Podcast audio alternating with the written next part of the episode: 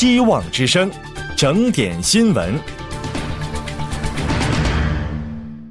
听众朋友好，今天是二月二十七号，星期二，欢迎收听希望之声整点新闻，我是云天。日前有消息称，美国总统拜登预计最快将于本周发布一项命令，阻止美国人的敏感数据大量流向中国、俄罗斯和伊朗等受关注国家。这些敏感数据包括地理位置、基因组等个人信息。多年来，联邦官员一直担心，从数据经纪商那里合法购买的信息，或者为外国政府工作的黑客窃取的信息，可能被敌对国家用于监视或勒索美国的高价值目标，如立法者和军事人员。该命令的另一动机在于，人们担心政府的能力有限，无法防范外国数据滥用。目前，只有一个名为“美国外资投资委员会”的跨机构小组，有权以国家安全为由审查和阻止个别外国商业交易。该委员会表示，它需要一项全面的政策来指导涉及收集敏感个人数据的企业的决策。预计该命令不会延伸到任何表达性活动，譬如美国人在 TikTok 等平台上的社交媒体帖子、信息或视频。近日，欧洲各国农民持续数周举行抗议，要求欧盟对农产品超市价格过低和来自欧盟以外的不公平竞争采取行动。周一，在比利时布鲁塞尔。距离欧盟各国部长开会的封锁区不远处，大约九百辆拖拉机堵塞了现场。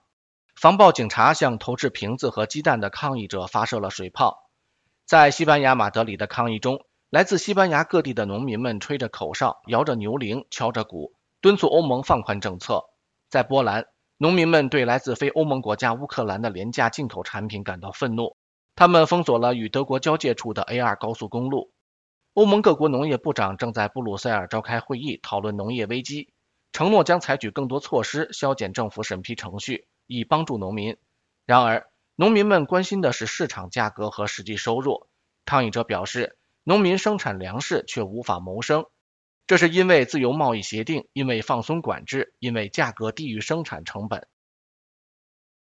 周一，美国运输部宣布批准增加中国航空公司赴美航班数量。自三月三十一号起，将由目前的每周三十五班增至五十班，这将使美中之间的航班数量恢复到疫情爆发前的近三分之一。美国运输部表示，该措施是夏天交通旺季来临之际美中市场正常化的重要一步。在二零二零年年初因 COVID-19 疫情而实施限制之前，美中双方每周允许超过一百五十个往返客运航班，但直到二零二三年八月。双方航空公司每周只能在两国之间飞行十二个航班。二零二三年九月之后，往返航班开始逐步增加。十一月，美国运输部批准中国航空公司每周往返三十五个航班。美国运输部表示，他正与中国航空监管机构进行富有成效的对话，按照路线图，逐步更广泛的重新开放美中航空服务市场，并分阶段可预测的恢复运力。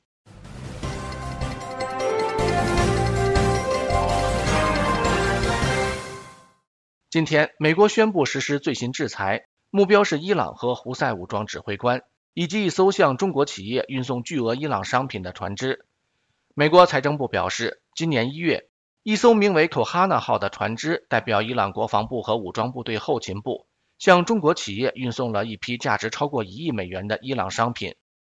该船由在香港注册的 Kohana 有限公司拥有，由在马绍尔群岛注册的 Iridescent 有限公司运营。美国将对这两家公司实施制裁。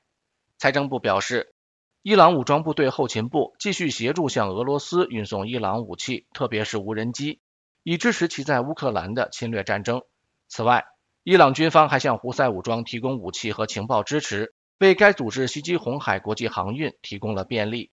财政部负责恐怖主义和金融情报的副部长纳尔逊说：“财政部将继续打击支持这些破坏稳定行为的非法创收活动。”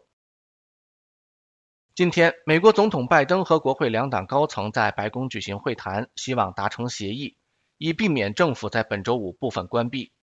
虽然议长约翰逊会后表示对避免政府关门很乐观，但两党尚未就援助乌克兰达成协议。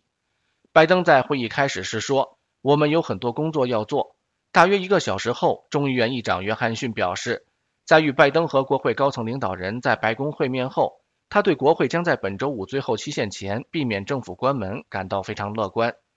副总统贺锦丽、民主党众议院领袖杰夫瑞斯、参议院多数党领袖舒默和参议院少数党领袖麦康奈尔也参加了白宫的会议。舒默会后在白宫对记者表示，这是他参加过的最激烈的会议之一，因为民主党试图说服约翰逊同意资助乌克兰。约翰逊称，这次白宫会谈坦率而诚实，但他最关心的是解决美墨边境移民问题。以上新闻由秋天编辑，云天为您播报，感谢您的收听。